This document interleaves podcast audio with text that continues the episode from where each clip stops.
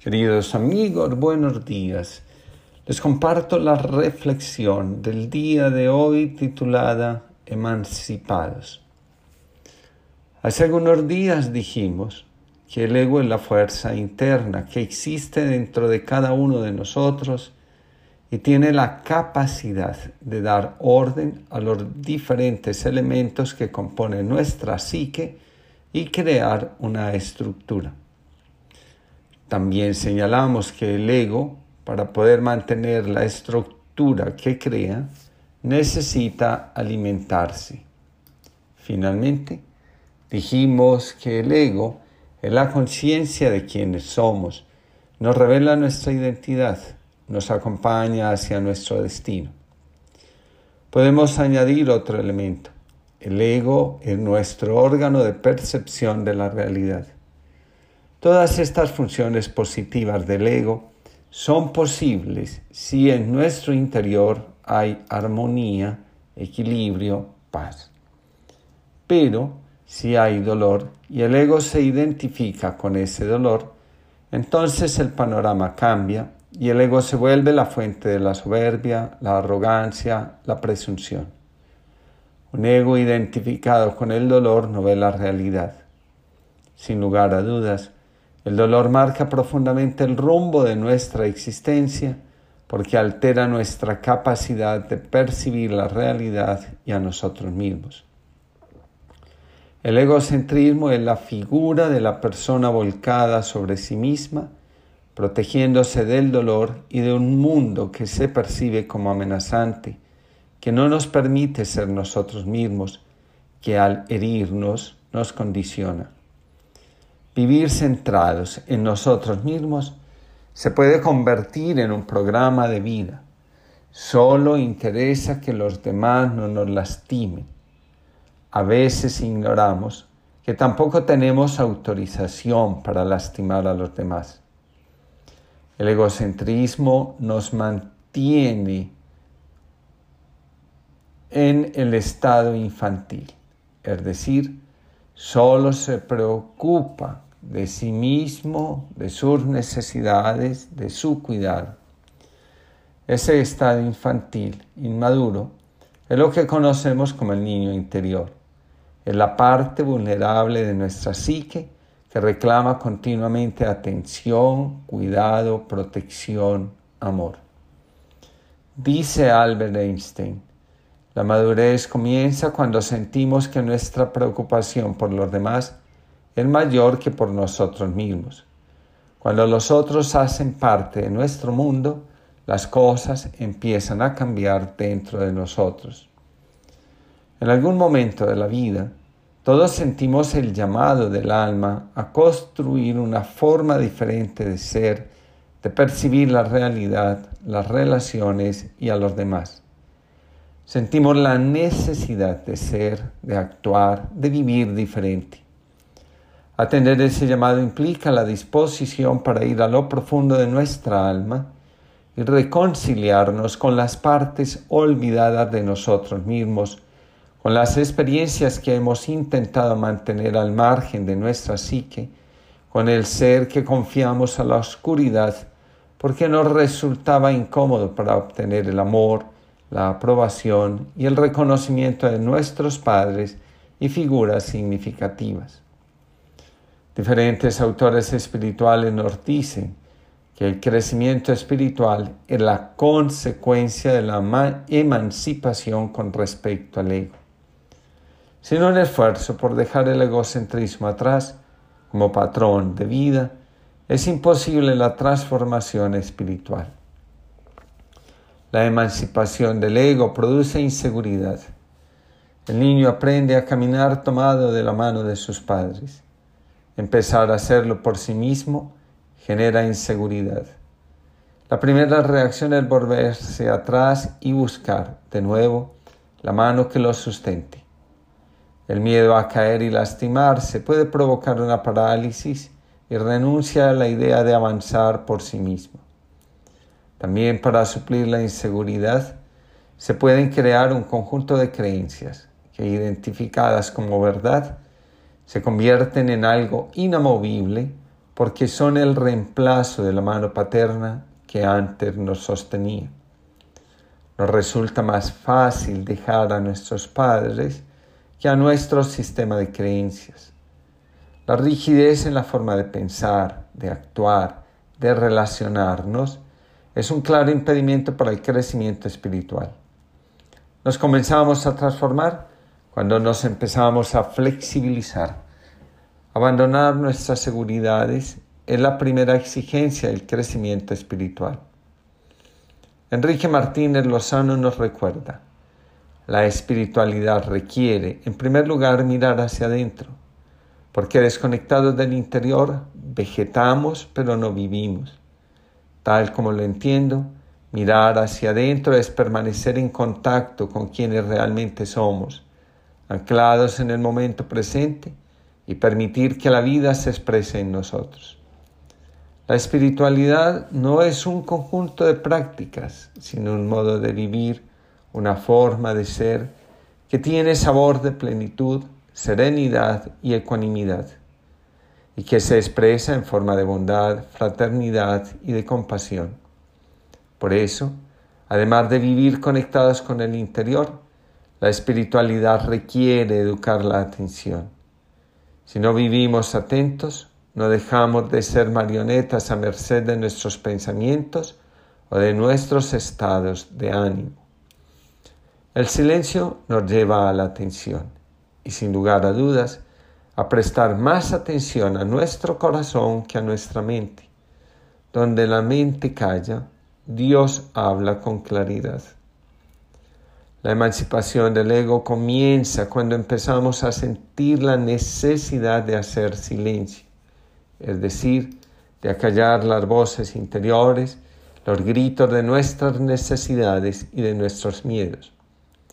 La incertidumbre es lo primero que se despierta en el alma cuando empieza a emanciparse el dolor e invita al ego a corregir su visión de la realidad e identificarse con nuevas formas. Al respecto, José Luis Martín Descalzo nos recuerda. En medio de la sombra y de la herida me preguntan si creo en ti y digo que tengo todo cuando estoy contigo, el sol, la luz, la paz, el bien, la vida. Sin ti el sol es luz descolorida, sin ti la paz es un cruel castigo, sin ti no hay bien ni corazón amigo, sin ti la vida es muerte repetida. Contigo el sol es luz enamorada y contigo la paz es paz florida. Contigo el bien es casa reposada y contigo la vida es sangre ardida. Pues si me faltas tú, no tengo nada, ni sol, ni luz, ni paz, ni bien, ni vida. Por último, Xavier Meloni nos dice, el silencio comienza por ser una práctica y acaba convirtiéndose en un estado, porque el silencio no es ausencia de ruido, sino ausencia de ego. Acallar el ego significa pasar de una perspectiva autocentrada y depredadora a una actitud receptiva y reverente ante la realidad.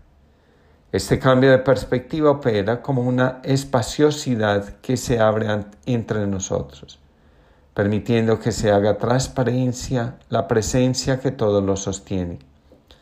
El silencio es atención.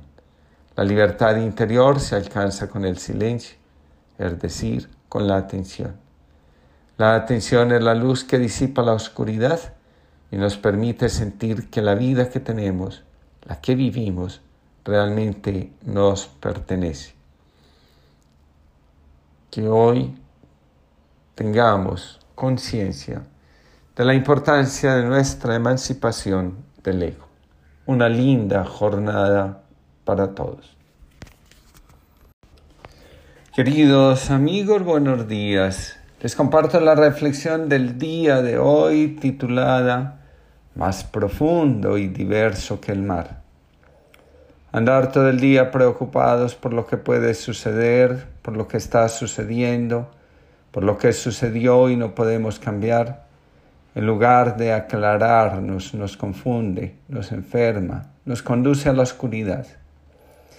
La vida que transcurre en estas circunstancias se vuelve densa, agobiante y desesperante para quienes están a nuestro alrededor. Mientras más nos afanemos por buscar las respuestas afuera, en el pasado o en los otros, más nos distanciamos de la verdad y más nos sumimos en la inconsciencia. El inconsciente no conoce la verdad porque su afán de pensarlo todo, de remediar las cosas, de encontrar responsables, no lo deja ver, sentir y actuar.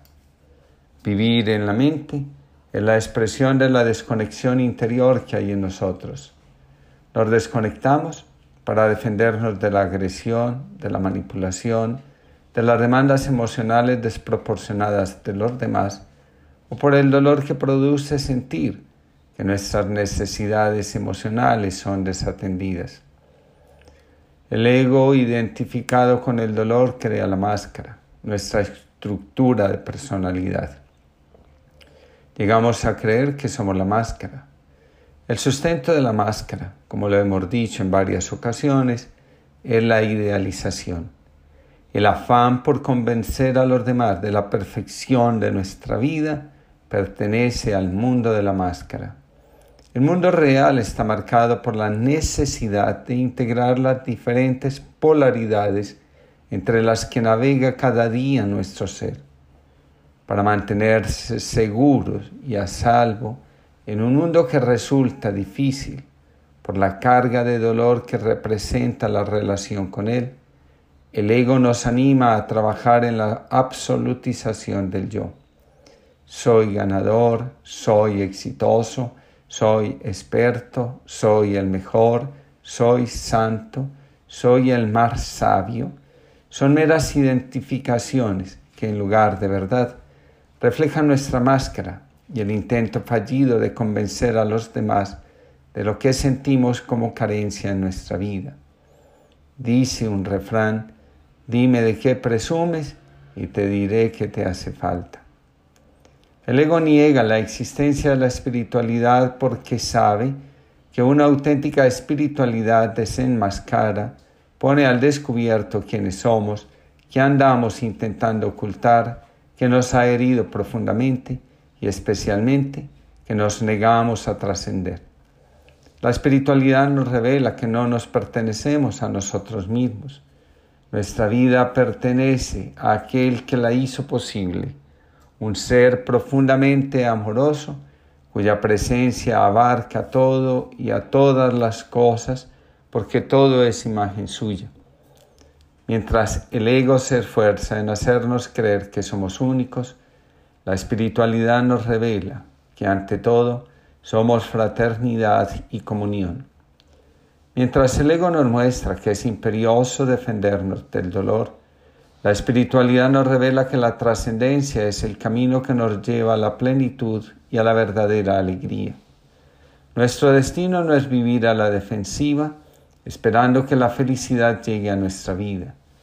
La espiritualidad nos revela que el dolor nos niega la oportunidad de ser felices. La espiritualidad nos invita a levantar vuelo y a trascender el dolor porque nuestro mayor tesoro se encuentra en la transformación de lo que nos ha sucedido en perlas preciosas que crecen en nuestro interior. El evangelista Mateo nos cuenta, el reino de Dios también se puede comparar con un mercader que buscaba perlas finas. Cuando el mercader encontró una perla muy costosa, fue y vendió todo lo que tenía y la compró. Lo anterior nos revela las siguientes cosas. La primera, el hombre es un conocedor experto de las perlas.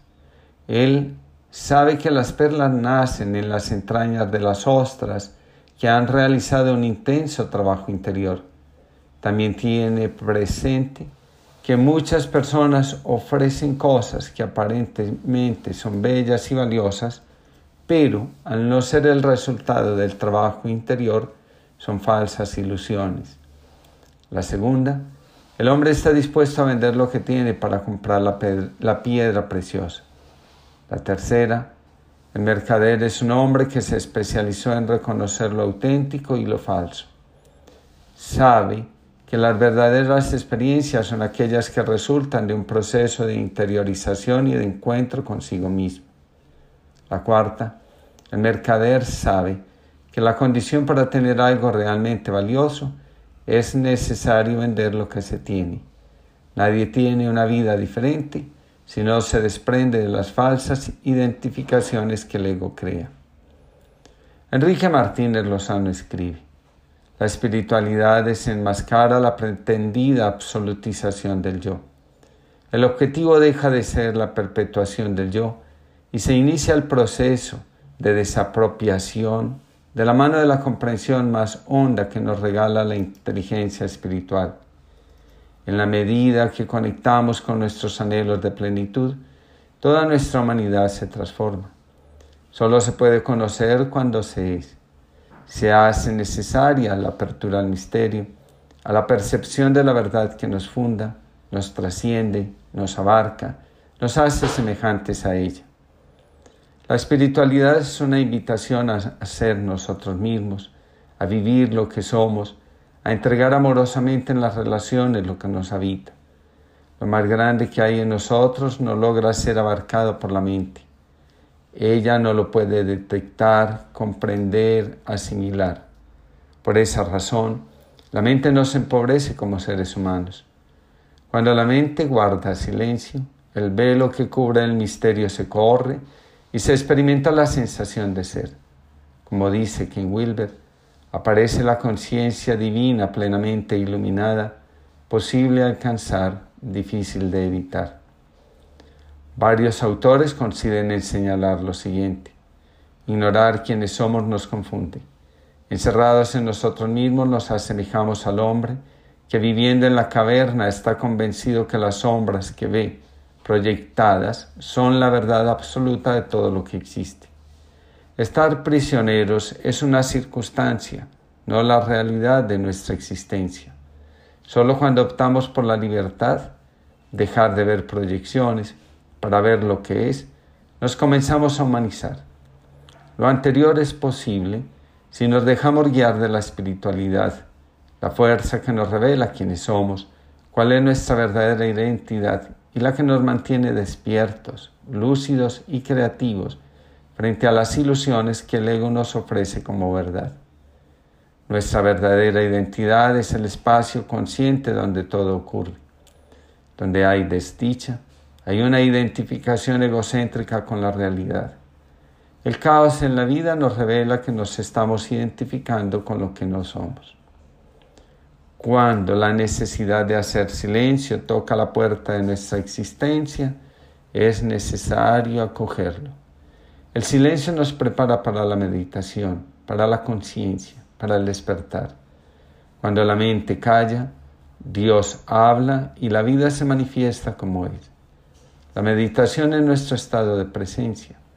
Cuando estamos presentes nos reconocemos como fractales del amor que engendra y da vida a todos. Dice un autor, en el fractal el todo se halla en el fragmento. La identidad ilimitada que somos se concreta y se expresa en el ser concreto que somos.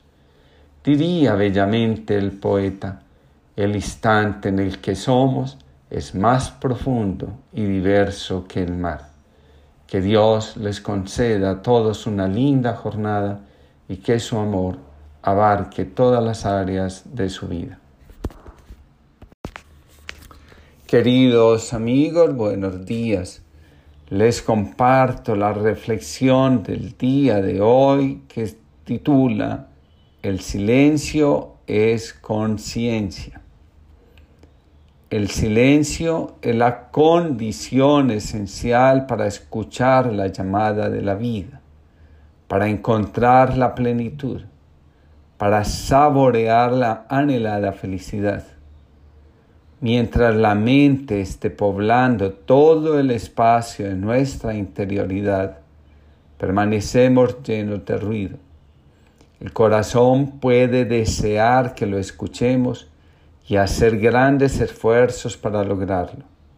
Sin embargo, mientras la mente esté produciendo pensamientos, no podemos darnos cuenta de lo que se mueve en nuestro interior. Nos dice la espiritualidad Zen. La conciencia es la práctica que silencia el ruido de nuestro interior. La mente nos lleva permanentemente al recuerdo de las cosas dolorosas que nos han sucedido en el pasado. Nos conecta con las personas que nos hicieron daño. La mente nos mantiene interesados y atrapados en el pasado. Cuando hacemos silencio estamos saliendo del pasado y nos estamos dirigiendo al presente, a la presencia. Cuando la mente advierte que no le prestamos atención al pasado, entonces nos llena de preocupación por el futuro. Thich nos dice, una persona que esté preocupada y asustada por el futuro está tan atrapada en él como otra anclada en el pasado. La ansiedad, el miedo y la incertidumbre que nos provoca el futuro nos impide oír la llamada de la felicidad. Tan tóxica como el pasado resulta ser la preocupación por el futuro, sobre todo porque el futuro aún es incierto y será el resultado de lo que podemos hacer con el presente.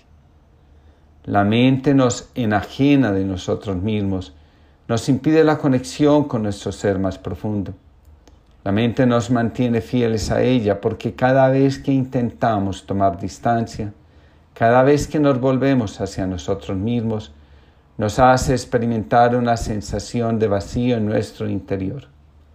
De inmediato empezamos a anhelar o a esperar que ocurra algo que nos alegre la vida lo anterior se puede convertir en una tentación y podemos terminar creyendo que necesitamos distracción, aventura, salir de la monotonía, cuando en realidad necesitamos conciencia, silencio. En el silencio podemos escuchar la voz gozosa del corazón. El silencio es la campanilla de la conciencia. Nos hace detener parar la actividad y conectar con lo fundamental, con lo que realmente nos hace vivir. Cuando nos detenemos podemos percibir que respiramos, podemos sentir el latido del corazón, podemos decir, estoy aquí, estoy vivo. La espiritualidad nos recuerda lo siguiente, para existir de verdad tienes que estar libre de pensamientos, ansiedad, miedo y deseos. La libertad comienza cuando podemos escuchar, ver, ser. Mientras estamos deseando cambiar el pasado o planeando el futuro, estamos perdiendo la libertad, el gozo y la vida. Tishnat nos habla del silencio en los siguientes términos. Cuando surge el noble silencio, puedes caminar, estar sentado, disfrutar la comida. El silencio te permite disfrutar de aquello que la preocupación no te permite. La mayor libertad que un ser humano puede tener es cuando se descubre que está vivo. Dice Claudio Naranjo, todos sabemos que estamos vivos. ¿Cuántos lo saben emocionalmente? He ahí la diferencia. Quien sabe emocionalmente que está vivo, se preocupa por darle sentido a su vida, por llevar una vida plena. El silencio nos prepara para escuchar el sonido, el llamado de la vida.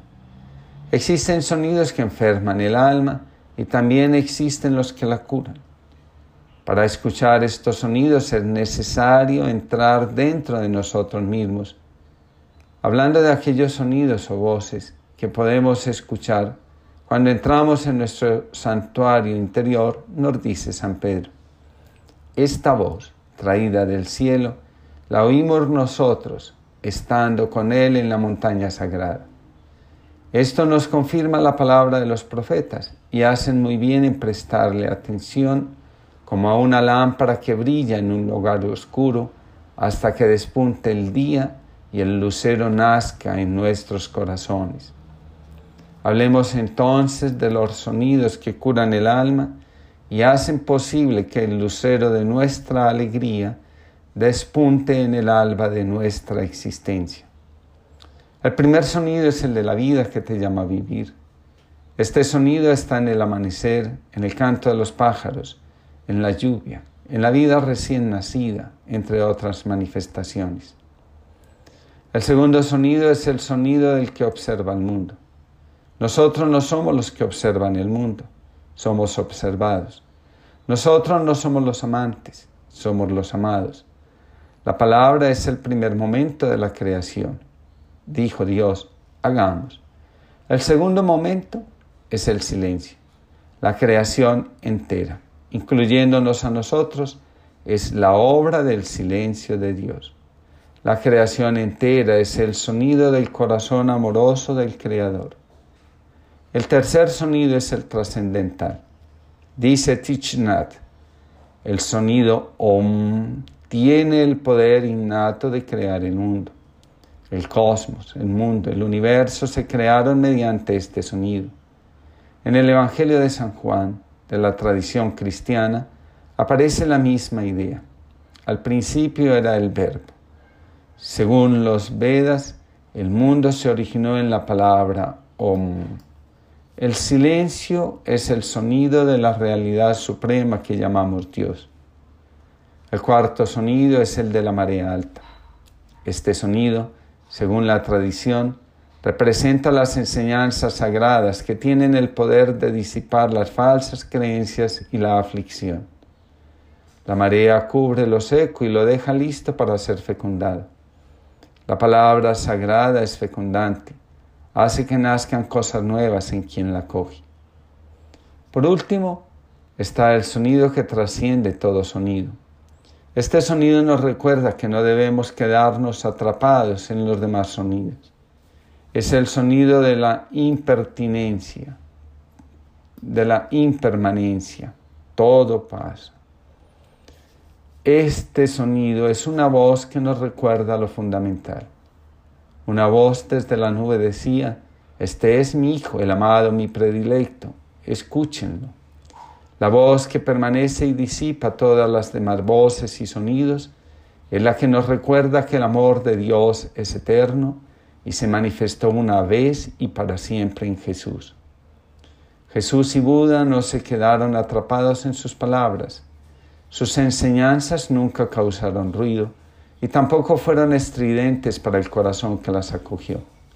Sus palabras nunca encarcelaron a nadie, al contrario, liberaron el corazón, la mente y las manos de los oyentes. El amor es el sonido que trasciende todos los sonidos del mundo. En el silencio que trasciende encontramos el espacio para descubrir quiénes somos y qué podemos hacer con nuestra vida. En el silencio sentimos que estamos de regreso a casa. Que todos tengan una linda jornada. Queridos amigos, buenos días. Les comparto la reflexión del día de hoy titulada Soledad y Silencio. Cuando las personas tienen una dificultad que no logran resolver con cierta facilidad, se les sugiere ir a la soledad, al silencio, a la contemplación, a la meditación para encontrar respuestas profundas. A veces los problemas nos abruman y no vemos salida porque nos quedamos en la superficie. Resulta que soluciones fáciles nos llevan a una vida superficial sin profundidad. Vivir en la superficie nos mantiene siempre con una sensación de vacío e inquietud permanente. La vida centrada en el pensamiento nos hace ir de un lado para otro. El afán de encontrar soluciones y respuestas inmediatas, en lugar de tranquilidad, nos trae desespero. La soledad dista mucho del aislamiento. Las respuestas profundas y las soluciones auténticas a las preguntas del alma se encuentran en la soledad, nunca en el aislamiento. Dice la oración, Líbrame, Señor, del orgullo de estar solo. El aislamiento es, sin lugar a dudas, orgullo, vanidad, prepotencia. Continúa diciendo el orante, no vengo a la soledad cuando vengo a la oración, pues sé que estando contigo, con mis hermanos estoy, y sé que estando con ellos, tú estás en medio, Señor. No he venido a refugiarme dentro de tu torreón, como quien huye a un exilio de aristocracia interior, pues vine huyendo del ruido, pero de los hombres no. Allí donde va un orante no hay soledad, sino amor. Tishnath nos enseña. La soledad auténtica surge de un corazón estable que no se deja llevar por la gente, ni por el dolor sobre el pasado, las preocupaciones sobre el futuro, ni la excitación y el estrés causado por el presente. Nos perdemos a nosotros mismos cuando nos aislamos. En cambio, nos encontramos cuando vamos a la soledad. El aislamiento implica abandono de nosotros mismos. La espiritualidad nos habla del abandono en varios sentidos. El primero tiene un sentido negativo, es el descuido de nosotros mismos. En este sentido, las personas no logran conectarse con ellas mismas, sienten que necesitan algo para ser feliz, un diploma, un ascenso laboral, incrementar sus ingresos, encontrar una pareja. De nuevo, quien centra la atención afuera no logra conectar con su alma, con sus anhelos más profundos. El segundo sentido del abandono significa dejar de considerar como camino hacia la verdad los pensamientos, las ideas y las emociones. Nos dice la espiritualidad. Cuando creemos que todas estas cosas son reales, renunciamos a nuestra verdadera identidad.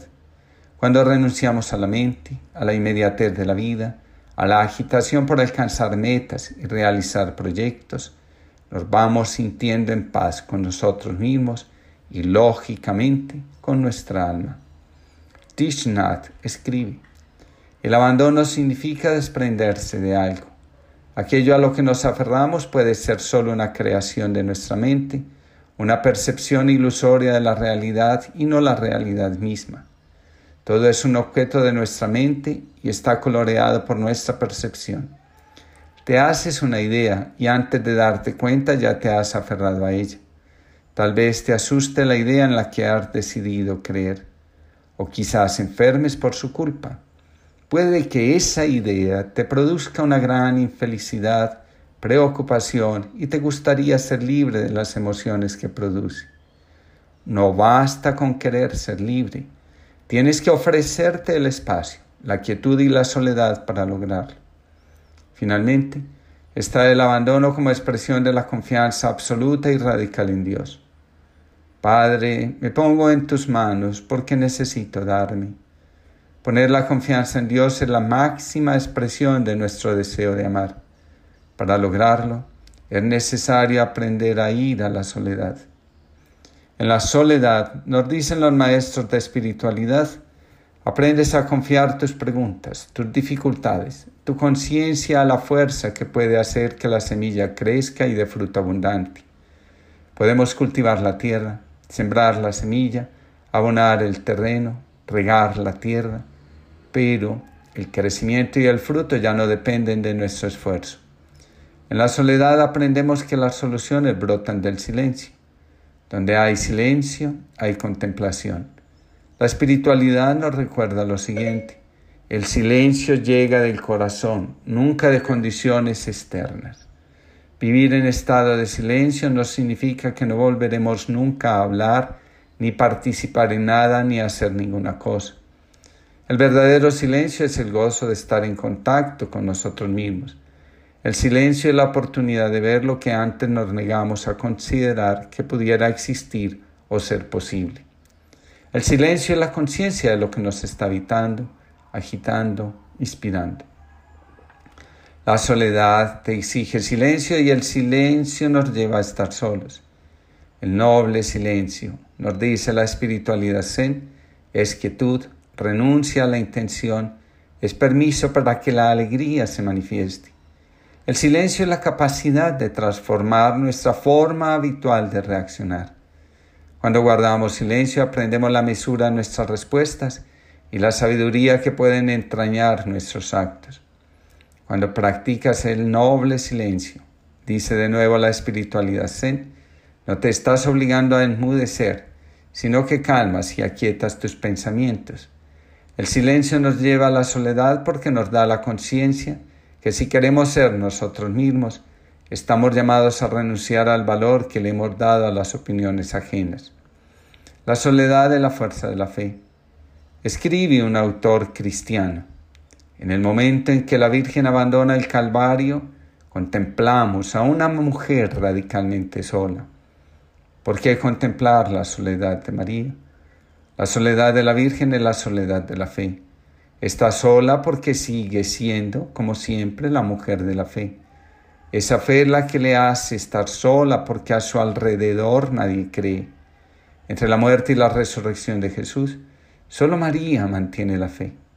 La soledad es silencio y por eso nos permite ver lo que el ruido le oculta al corazón. Finalmente, la soledad es la contención de nuestro afán de ayuda, de nuestro deseo de corregir e intervenir en el destino de los demás. El silencio, por su parte, es el respeto que sentimos por los movimientos de nuestra alma y es el reconocimiento de que solo a nosotros, no a nadie más, le pertenece lo que el alma anhela, busca y goza. Le preguntan al maestro, ¿es necesario amar para tener éxito en nuestra curación? Él responde, para que el niño crezca sano es importante que se sienta amado. La madre que desea ver crecer a su hijo guarda silencio y vive su entrega en la soledad. De lo contrario, le quitará las alas y lo llevará sobre sus espaldas toda la vida. El amor es indispensable para llegar lejos. La soledad y el silencio son los medios por los cuales entregamos generosamente ese amor.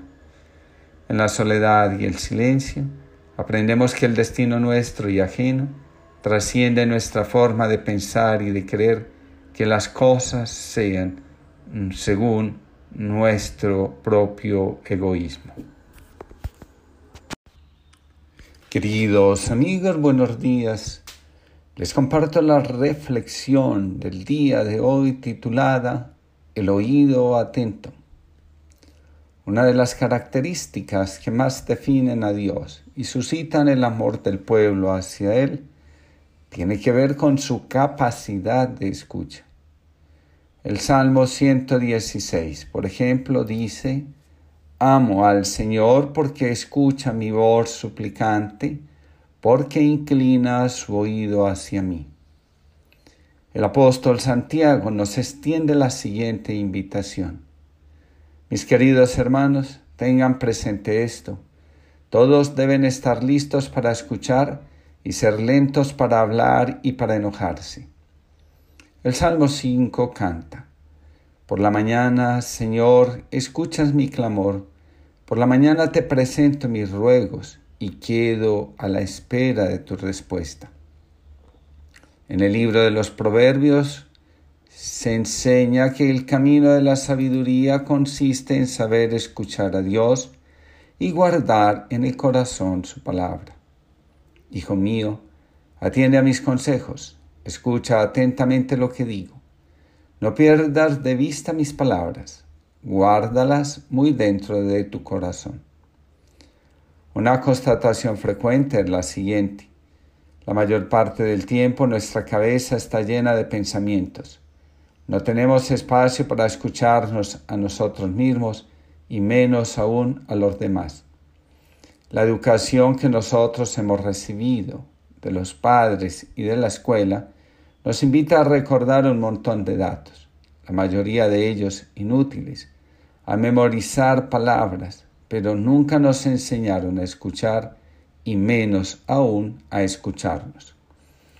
Cuando conversamos con los demás nos cuesta escuchar y ser conscientes del tipo de respuesta que sale de nuestro corazón, de nuestras reacciones y especialmente de los sabios consejos que en muchas ocasiones creemos estar dando. La mayor queja que se presenta, por ejemplo en las relaciones de, de pareja, es la siguiente. Él, ella, no me escucha, siempre tiene una excusa, un argumento para todo. Thich Nhat, hablando de la comunicación entre dos seres humanos, hace la siguiente constatación. Al hablar decimos lo que creemos que está correcto, pero a veces la otra persona no capta por nuestra forma de expresarlo, por lo que nuestras palabras no producen el efecto deseado de aclarar la situación y fomentar el entendimiento mutuo. Debemos preguntarnos, ¿estoy hablando por hablar o estoy convencido que mis palabras le ayudarán a curarse? Cuando hablamos compasivamente, basándonos en el amor y en el conocimiento de que todos los seres estamos interconectados, se puede decir que nuestras palabras son correctas. Cuando hablamos es importante hacernos conscientes de la emoción que está presente en nuestra vida en ese momento. Al otro no le ayuda nuestra cantaleta y menos aún las palabras que salen de nuestro ego y que tienen más el objetivo de fomentar la discordia y el dolor que iluminar y transmitir paz.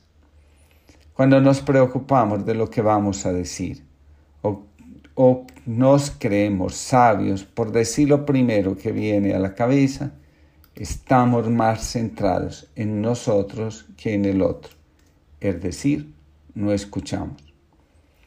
La sabiduría del hablar correcto consiste en mirar con atención dentro de nosotros mismos antes de pronunciar una palabra dirigida al otro. Cuando somos conscientes de lo que hay dentro de nosotros, podemos encontrar la palabra y el gesto oportuno, capaz de crear el entendimiento mutuo y permitir que el encuentro sea un espacio de alivio al sufrimiento de ambas partes. La palabra que construye relación y que sana el corazón herido proviene del silencio.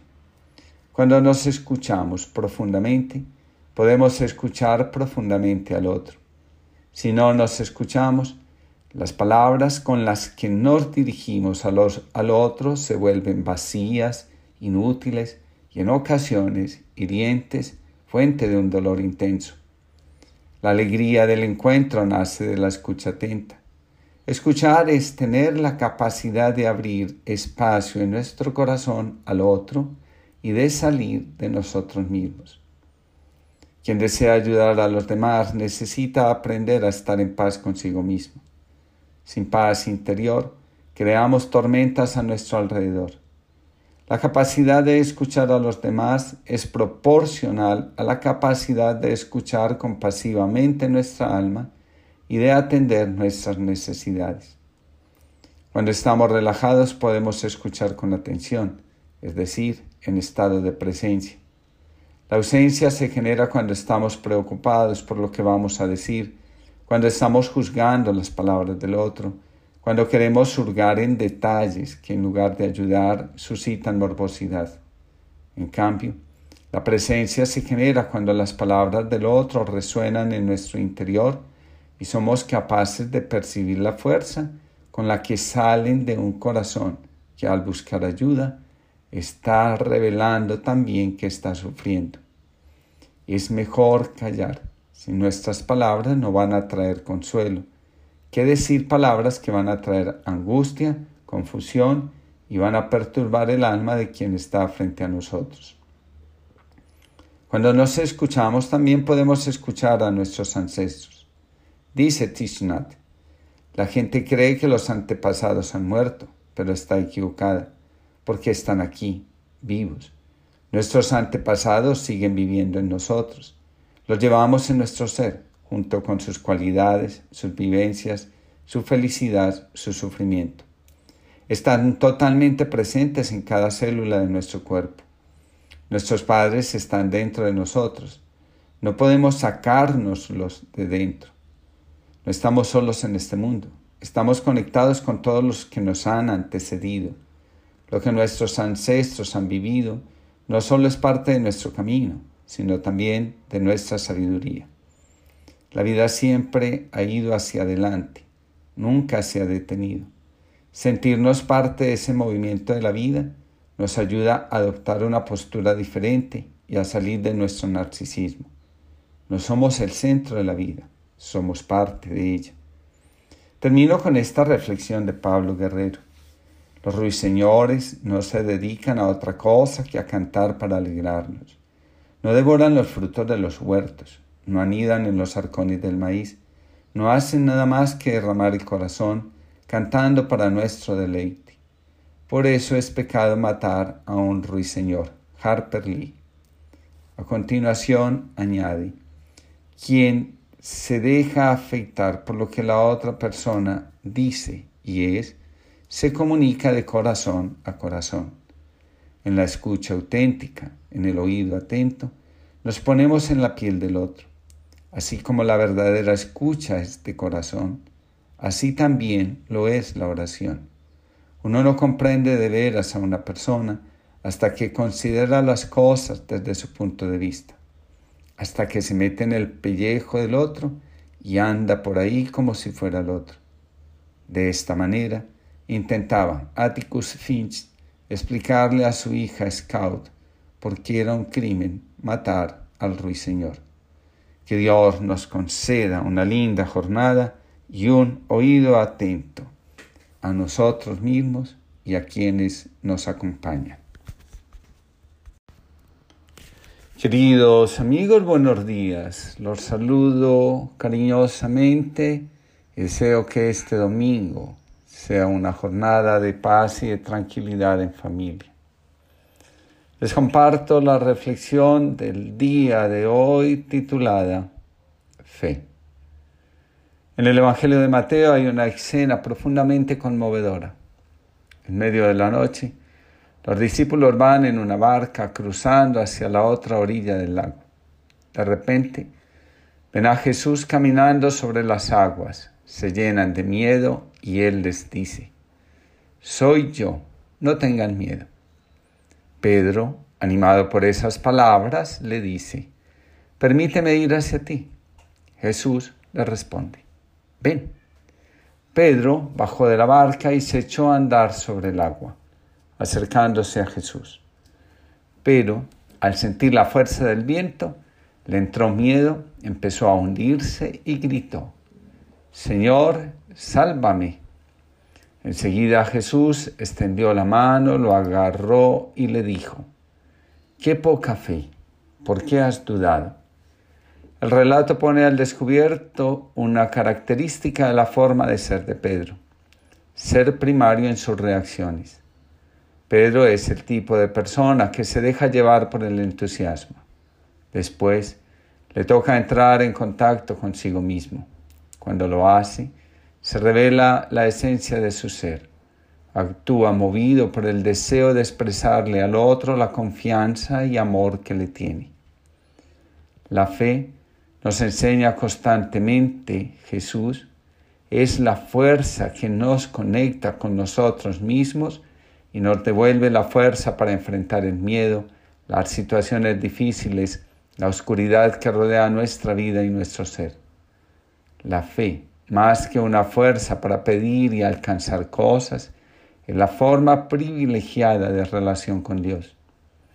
María es fuerte en la fe porque en medio de la oscuridad permanece fiel. María está estrechamente unida a Jesús en la vida y en la misión. La angustia de Pedro, en cuanto siente la fuerza del viento, le entra miedo y comienza a gritar. Contrasta con la fortaleza de María cuando ve, a morir, ve morir a Jesús en la cruz. María, cuando ve morir a Jesús en la cruz, en lugar de sentirse traicionada y abandonada por Dios, comprende que este paso era necesario para la reconciliación entre Dios y la humanidad. Hasta el momento de la muerte de Jesús en la cruz, la humanidad vivía convencida que Dios es agresivo, justiciero, implacable, entre otros. En ese instante, Dios revela su compasión, su misericordia y su amor sin límites. La muerte de Jesús en la cruz transforma nuestra manera de ver y de relacionarnos con Dios.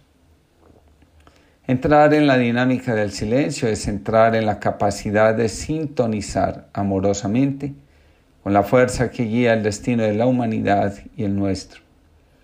En la soledad aprendemos que el amor es la fidelidad que integra el dolor, el sufrimiento, la contradicción y la muerte.